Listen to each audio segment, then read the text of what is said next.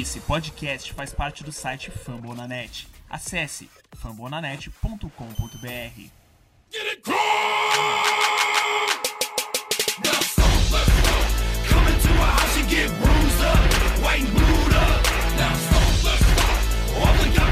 Get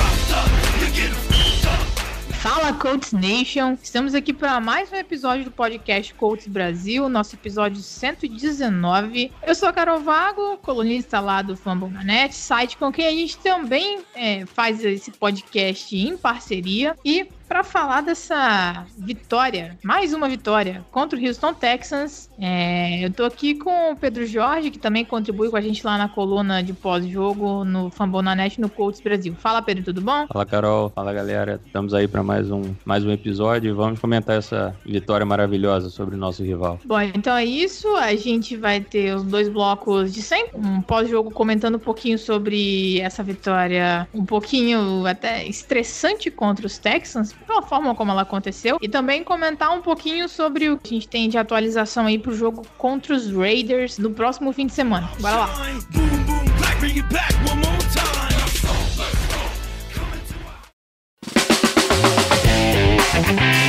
Bom, como vocês já devem ter ficado sabendo, mesmo quem não assistiu ao jogo, o Colts conseguiu uma vitória contra o Houston Texans lá no T.Y. Hilton Stadium. Ah, foram 26 a 20 pontos no placar final. E como a gente já deixou aí essa breve provocação ao torcedor do Texans, que provavelmente não vai estar ouvindo isso, mais uma ótima atuação de T.Y. Hilton, que estava esquentando os motores contra o Titans. Infelizmente a gente perdeu o jogo anterior, né? Mas a gente já viu que ele estava começando a ficar mais afiado para esse jogo importante contra o Texas. Ah, foi uma vitória extremamente importante. Afinal de contas, nós perdemos a vantagem na ponta da AFC Sul por conta da derrota contra os Titans. Então, a gente comentou um pouquinho sobre o cenário do Colts para os playoffs para a partir de agora, né, na temporada. Então, nós comentamos aqui na semana anterior que essa vitória contra o Texans seria essencial para a gente continuar pensando em brigar pelos playoffs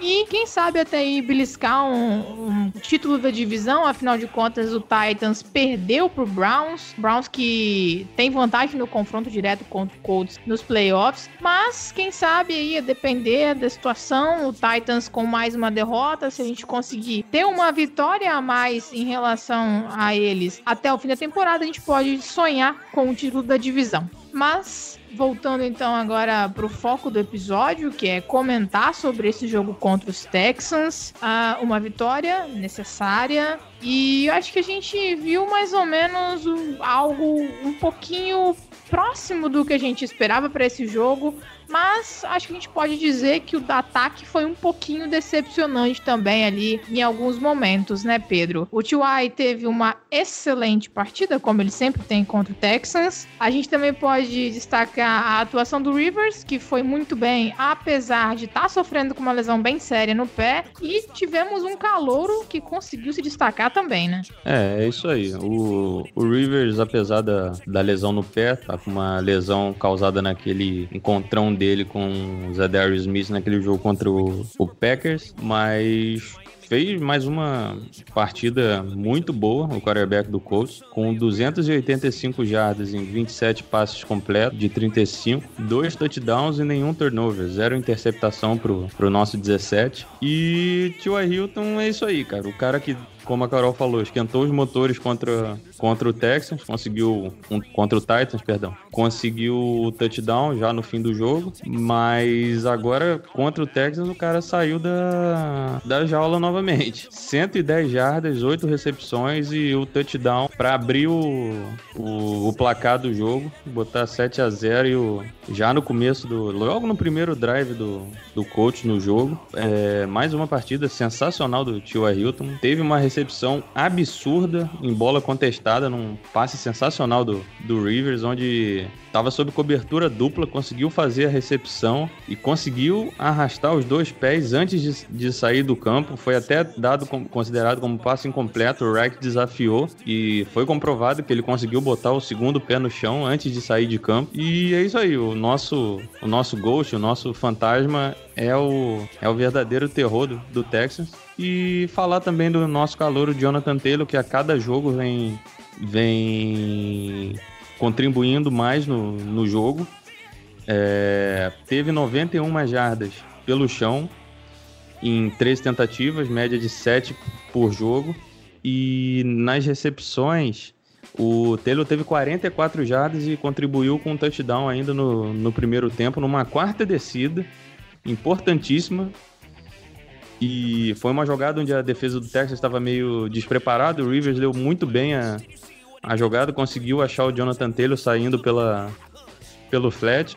E Taylor arrancou para a endzone e ampliou a nossa vantagem naquele momento do jogo. O Taylor tá melhorando, tá sendo o nosso melhor running back nas últimas semanas.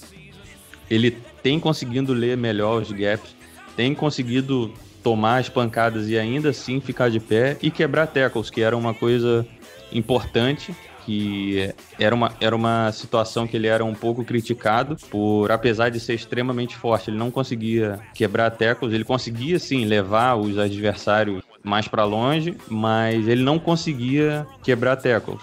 E devido à sua força, era uma coisa que a gente ficava com um pouco pé atrás, mas ele já, já vem demonstrando que tem muita qualidade para ser o running back 1 do time, enquanto Marlon Mack não volta. E se voltar na próxima temporada, tem, tem condições sim de, de contribuir duplamente em ameaça dupla ou até tripla, dependendo do nosso comitê de running back. É, eu acho que esses são os principais pontos positivos do ataque, mas a gente também tem que falar um pouquinho da defesa, né? A gente teve o retorno do Buck Buckner, do Altry. Infelizmente a gente não contou com o Bob Okereke ainda para esse jogo, mas nós vimos a diferença que o Buckner fazia em campo, que o Altry também fazia em campo. E o Buckner teve ótimos, ótimos números também, mas eu acho que o principal destaque da defesa de, desse jogo a gente tem que dar pro Justin Houston, né? É, ele foi um cara que a gente até brincou aqui depois da temporada passada, porque muitas pessoas falavam, ah, mas o Justin Houston já tá velho, sabe? Não, não vai render, não, não tá legal, tem um histórico de lesões absurdo. E aí, até o momento no Colts, ele continua saudável, continua jogando bem, contribuindo, e o jogo contra o Texans foi absurdo. Ele colocou números sensacionais, dignos de ser jogador defensivo da Conferência Americana dessa semana. A gente espera que ele ganhe esse prêmio individual, né? No momento da gravação ainda não saiu, mas a gente espera que isso aconteça. Apenas para ilustrar os números do Justin Houston, ele conseguiu dois tackles para perda de jadas, três sacks, sendo que uma das ocasiões ele conseguiu um safety, conseguiu também um fumble forçado, além de outros quatro tackles. Só que aí a marca mais interessante, mais importante desse jogo do lado defensivo do Cole é que o Justin Houston conseguiu quatro safeties agora, no total, na sua carreira. E com isso, ele tá ao lado do Ted Hendricks, Doug English e o Jared Allen como os jogadores que mais têm safeties forçados na história da NFL. E é isso, e desde 2000, eu acabei confundindo ali, vocês me desculpem, mas ele é um dos caras que mais tem safety na história da NFL, mas desde 2000 ele é o quarto jogador a conseguir dois safeties em uma mesma temporada. Então, eu acho que depois desses números postos pelo, pelo Justin Houston, nessas duas temporadas, especificamente nesse jogo, a gente pode decretar que ele foi uma ótima contratação para o Colts, um jogador que veio via free agency, tá no último ano de contrato dele já, então a gente tem que ver como é que ele vai ficar também para a próxima temporada. A gente imagina que ele possa renovar caso ele peça valores é, amigáveis, digamos assim. E ainda falando sobre os safeties, né? O Colts conseguiu seu terceiro safety nessa temporada e conseguiu igualar ao recorde da NFL, na história da NFL, é, para um time com o maior número de, de jogadas desse tipo, de safeties, que é, a gente imagina que, quem sabe, ainda possa ser quebrado esse recorde, né? Uh, o Colts não era um time que costumava forçar muitos safeties, então a atuação da defesa tem sido exemplar e é, isso mostra também como a gente tem conseguido manter os nossos adversários iniciando suas campanhas bem próxima da parede, né, próxima da própria end zone. E por conta disso, com a atuação boa dos special teams, atuação boa da defesa, a gente tem conseguido converter essas posições de campo ruins pro adversário em pontos também, né? É, e não é só isso, né? Porque o safety faz a bola voltar para você, né? São dois pontos de graça, forçados pela defesa, e faz a bola retornar para você. Ou seja, pode ser uma jogada de até 10 pontos, dependendo da, na, da necessidade do, do seu time. Mas enfim, Justin Houston foi isso aí durante o jogo, um absurdo. Contribuiu com três dos cinco sacks do, do coach no jogo, os outros dois foram do Buckner. A gente sentiu a ausência dele no jogo contra, contra o Titans, porque ele chama uma, uma marcação dupla, com isso libera espaço para outros jogadores se destacarem. Contra o Texans, não teve marcação dupla que contivesse o DeForest Buckner. Foram quatro tackles, dois sacks e dois tackles para perda de jarda, além de três QB hits no Deshaun Watson. A quantidade de vezes que o Deshaun Watson conseguiu escapar do sack por conta própria foi um absurdo. Esses cinco sacks seriam uns oito, nove sacks, se não fosse a mobilidade absurda e a força do, do quarterback do Houston, que é de se tirar o chapéu. O cara é, é absurdo de bom. Destacando também um outro jogador da defesa é o Kenny Moore. Que, que cornerback subestimado na NFL. N não existe. Não tem. Talvez não haja melhor slot corner, slot corner na, na liga do que ele. A interceptação na, no terceiro quarto foi, foi um absurdo. O cara roubou a bola da mão do, do Brandon Cooks. Foi, foi absurdo. E além disso, contribuiu com oito tackles totais, seis tackles solos e teve três passes desviados. Ou seja, o, o Moore conseguiu conter o, o ataque do Texans muito bem, com destaque para dois passes desviados em seguida, logo no, no último drive do Texans no, no primeiro tempo. Se vocês forem pegar o replay, vocês vão, vocês vão notar isso. Foi dois passes desviados no último, no último drive do Texans no primeiro tempo e que seria touchdown se, não, se ele não estivesse lá. O Watson encaixou bem a bola e chegaria no, no wide receiver, que agora não, não, me lembro quem era nas duas ocasiões, mas o Moore conseguiu dois passes desviados em sequência, que por si só é um absurdo. E no total a gente somou sete passes desviados também pela, pela defesa. O Xavier Rhodes, TJ Carey, Anthony Walker e Darius Leonard contribuíram com um passe desviado cada um. Foi isso, a nossa defesa, novamente, começou a partida um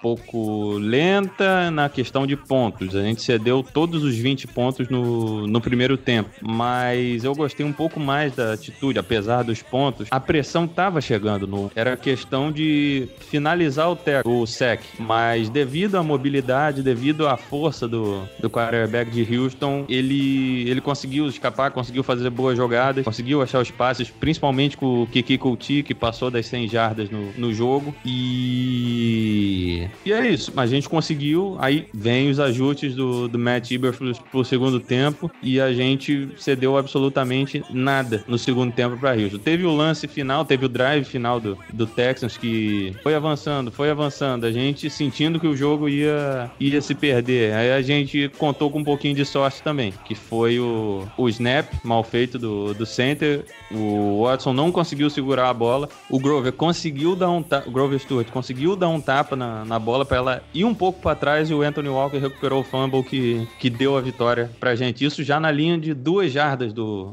do coach. O coach já. A gente já tava praticamente entregue. Fala, vai, Texans, faz o touchdown que é isso que a gente quer para tentar ter um tempinho para recuperar. Aí o, o Texans deu, deu de bandeja a vitória pra gente e a gente só tem a comemorar. É, aproveitar que o Pedro comentou sobre a questão da defesa e também já comentou sobre o ataque, a gente também não pode achar que foi tudo positivo nesse jogo. Uh, que muitas pessoas imaginavam que o placar poderia ser um pouquinho diferente.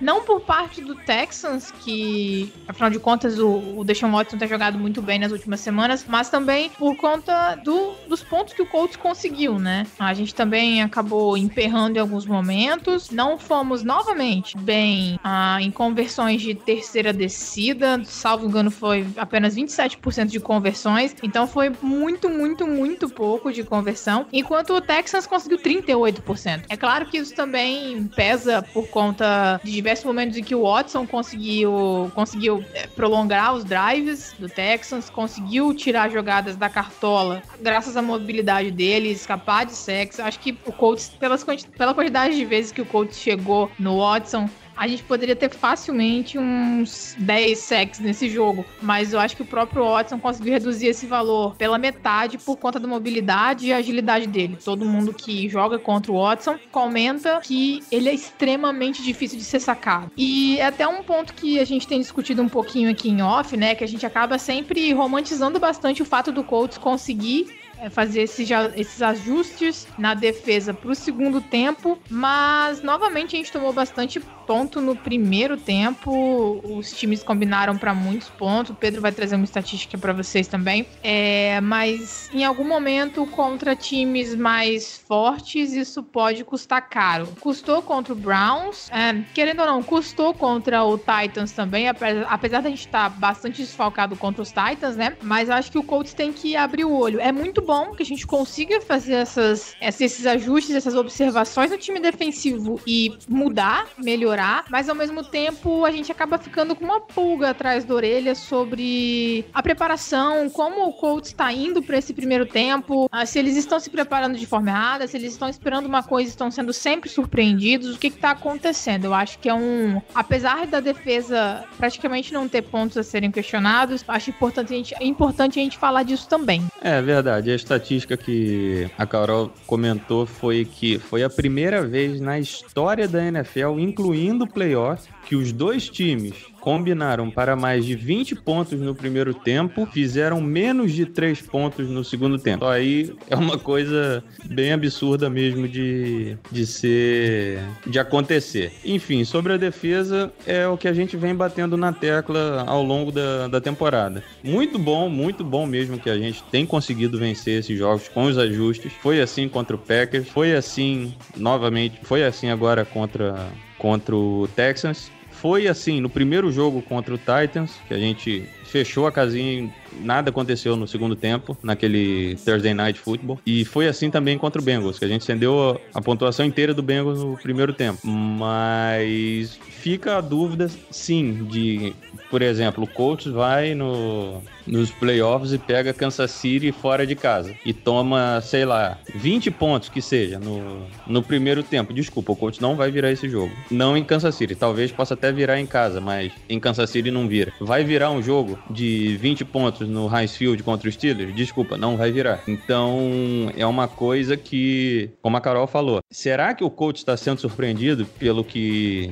os times vêm trazendo? Os times vêm conseguindo surpreender o coach, mas aí o coach consegue se ajustar ao adversário? Sim, o coach se ajusta ao adversário sim, mas fica a dúvida se o time tá, tá sendo mal preparado. Acho difícil, mas o adversário tem trazido coisas que dá trabalho, que dão trabalho ao coach e o time precisa se ajustar devido a isso. Ainda bem que vem conseguindo, o saldo está sendo positivo nessa nesse lado, mas fica aquela pulga atrás da orelha se a gente pegar um time, por exemplo, top seed de, de divisão, de, de conferência, top seed de conferência, ou campeão de divisão no, nos playoffs. E um ponto que eu quero chamar a atenção também é quanta falta faz o Anthony Castonzo, hein? Vou te falar, hein? O Castonzo teve a lesão, no jogo contra o Titans. Foi uma lesão de, de MCL, mas não rompeu. Pode ser que ele retorne ainda essa temporada. A gente reza muito por isso, a gente torce muito por isso, porque os substitutos são, infelizmente, são tristes. O LaRaven Clark, infelizmente, rompeu o Aquiles na partida contra o Texans, está fora da temporada. E o Chaz Green o, é fraco. O J.J. Watt deitou e rolou em cima dele. E J.J. Watt é, é isso aí. O cara é um absurdo e pega um offensive tackle muito fraco na frente, o cara vai passar por cima. Tanto é que em um dos sacks que ele conseguiu, ele só botou a mão esquerda para afastar o Chess Green e foi lá dar um abraço no, no Rivers. Então a gente precisa muito do Castonzo.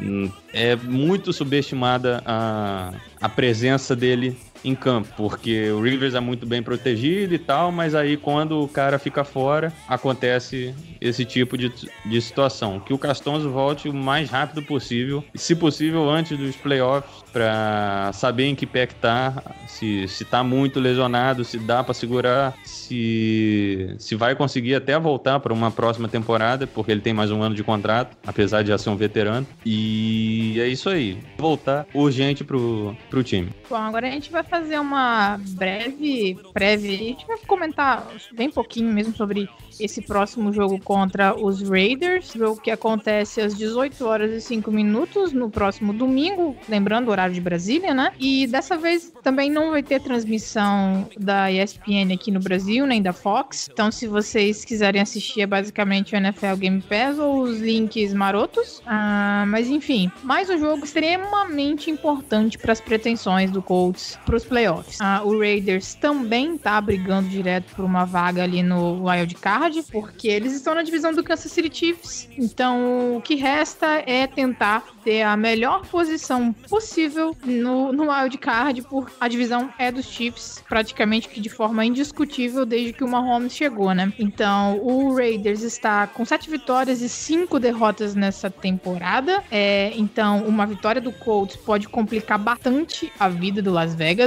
É claro, é importante pra gente, porque o Titans perdeu na última semana pro Browns, o Browns que ganhou do Colts é, anteriormente. Foi um dos casos do jogo que a gente tomou muito ponto no primeiro tempo e não conseguiu se recuperar no segundo, né? A maior parte da pontuação foi garbage time. Então, é mais uma é uma vitória por um lado pro Colts por poder sonhar mais com a com a com o título da divisão, mas também é um pouquinho de derrota caso a gente não consiga esse título de divisão, porque o Browns ficou mais forte na briga pela vaga nos playoffs. Então, quando a gente tá com um confronto direto assim contra os Raiders, a gente precisa ganhar de qualquer jeito, seja feio, seja bonito, nós precisamos ganhar esse jogo contra os Raiders para ter uma chance mais palpável assim, digamos, de playoff. A gente tem uma ótima chance, eu acredito, né? Mas é importante esse confronto. É, o Raiders é um time meio esquisito na temporada. O mesmo time que sofre para ganhar do pior time da, da NFL esse ano, que é o Jet, é o time que venceu o Kansas City lá na, no, Arrowhead, no Arrowhead Stadium e ganhou do New Orleans Saints. Os dois times são, são seed 2, o Kansas City, e seed 1, o New Orleans Saints na Conferência Nacional. Então, é, não tem muito parâmetro para entender o Raiders nessa temporada. Mas é um time que tá com campanha positiva, o Derek Carr tá fazendo uma uma boa temporada até, pelo que ele veio jogando nas últimas temporadas. O pessoal comentava que o John Gruden não, não confiava nele, não gostava dele, mas parece que já apararam as arestas e o John Gruden está convencido que é o Derek Carr que vai liderar a sua franquia. É um ataque relativamente bom, 11 em pontos por jogo e 15 em jardas por jogo, e só que não é uma defesa tão boa assim. É a quinta pior em pontos e a 22 segunda em jardas, ou seja, se o nosso ataque trabalhar da maneira correta, a gente tem muita chance de, de pontuar bastante nesse jogo. Acredito que é a hora do ataque se soltar de vez na temporada. Deixar o Rivers confortável lançando as bolas, porque ele tá melhorando sim a cada jogo. Ele não foi interceptado, ele já não vem sendo interceptado com, com frequência, tem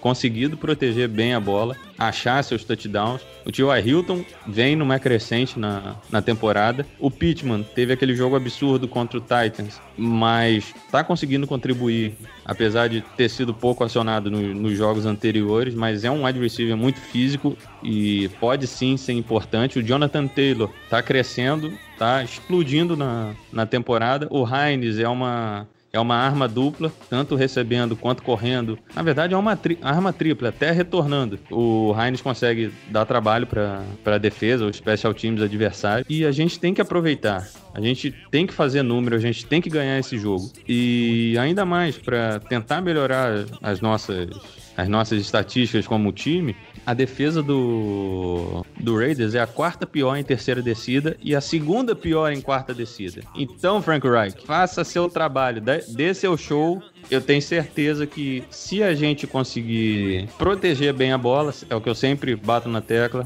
falando proteja a bola, ganha a batalha de turnovers, que aí pode ser praticamente meio caminho andado para a vitória. E não, não ter esse apagão da, da defesa em certos momentos do jogo, principalmente no primeiro tempo, a gente tem condição sim de ganhar. Porque naquele jogo do ano passado contra o Raiders, é, o time sofreu muito, muito, muito com os passes curtos do, do Derek Carr, achando do Darren Weller é, e o Josh Jacobs também correndo muito bem com a bola. Então eu acredito que o plano de jogo defensivo, principalmente, precisa ser muito bem montado para conter as principais valências do, do ataque do, do Las Vegas Raiders. O jogo é fora de casa, o jogo é lá em Las Vegas, naquele Allegiant Stadium, que é um dos estádios mais bonitos que eu, que eu já vi, aquilo é um, é um absurdo. É isso, eu, a gente precisa ganhar. A gente ganhando do Raiders, a gente vai a, a 9-4, o Raiders fica com 7-6. Então a gente abre praticamente três jogos de diferença pro Raiders e ele já fica sendo um rival a menos na nossa batalha no, nos playoffs. É lógico que o Raiders não vai estar tá eliminado com essa, com essa derrota, mas é um rival que o coach tira da frente. E a depender dos resultados, o coach tem chance sim ainda de ganhar a AFC Sul, apesar da, da tabela do Titans ser teoricamente mais fácil que a nossa, a gente só precisa de mais uma derrota deles se a gente não perder mais nenhuma. E é isso aí. Domingo, vamos ver o que, que dá disso aí. E aí foi bom que o Pedro comentou do Darren Waller e do Josh Jacobs. E eles são provavelmente os dois jogadores que a gente vai ter que tomar mais cuidado nesse ataque do Raiders. Também tem o, o Henry Ruggs. Desculpa, gente, esse nome é difícil de falar é, que teve touchdown contra o Jets ali no final, conseguiu ser uma arma importante também em jogadas mais explosivas. E a gente já cedeu é, uma jogada bastante explosiva pro Texans ali naquele passe do, do, do Deshaun Watson, numa tentativa de blitz do Colts. Então a gente precisa tomar cuidado com diversos pontos. Eu acho que o jogo da temporada passada não deve ser um, um parâmetro muito grande para esse confronto de agora, porque tá tudo muito diferente. O Raiders melhorou também e o Colts tem alguns bons pontos de melhora. Mas é importante a gente salientar que o, que o Josh Jacobs está baleado, ele está voltando de um problema físico. E o Joe Gruden falou que ele está muito confiante que o Jacobs jogue. Então, conhecendo o histórico do Colts, na maioria das vezes que algum técnico fala, ah, fulano tá questionável, estou confiante que fulano jogue. A maioria das vezes o cara consegue voltar para jogar contra a gente. E a gente tem que tomar muito cuidado com o Darren Waller, que ele já bateu na gente e ele é um dos alvos preferidos do Carr. E é um dos pontos mais fracos, digamos assim, do Colts, especialmente aqueles passes curtos ali no hole entre os safeties e os nossos linebackers. A gente tem que prestar muita atenção nisso e a gente espera que para esse jogo a nossa defesa seja preparada desde o início. Bom, galera, a gente vai concluindo por aqui o nosso episódio. Foi um pouquinho mais curto, né? Só Pedro e eu podemos participar do, da gravação de hoje, mas a gente relembra e agradece ao William, ao Teams, Lucas, né? E ao Davi, que estão sempre aí com a gente. Infelizmente, as circunstâncias das vidas pessoais, as, as, as nossas responsabilidades acabam fazendo com que a gente não tenha conseguido gravar todo mundo hoje novamente, mas a gente tá aqui com o episódio para vocês. A gente agradece a audiência também, lembrando que saiu texto é, de pós-jogo lá na coluna do Fumble na net. Fiquem ligados também que tem surpresinha nova lá no, no post do episódio do, na nossa coluna no Fumble. Paradinha legal lá para vocês que ouvem o episódio pelo player do site. Fiquem ligados que tem uma surpresa legal por lá. Pedro, também queria agradecer a sua participação e a gente espera novamente falar de uma vitória no próximo podcast contra os Raiders. É isso aí, valeu Carol, ao Lucas e ao William que não puderam participar, fica aqui o nosso abraço e esperamos voltar na, na próxima semana com a equipe completa falando de mais uma vitória. E só mais uma, uma coisa, gostaria de falar sobre o Rigoberto Sanches, que infelizmente da, foi diagnosticado com um câncer, ainda não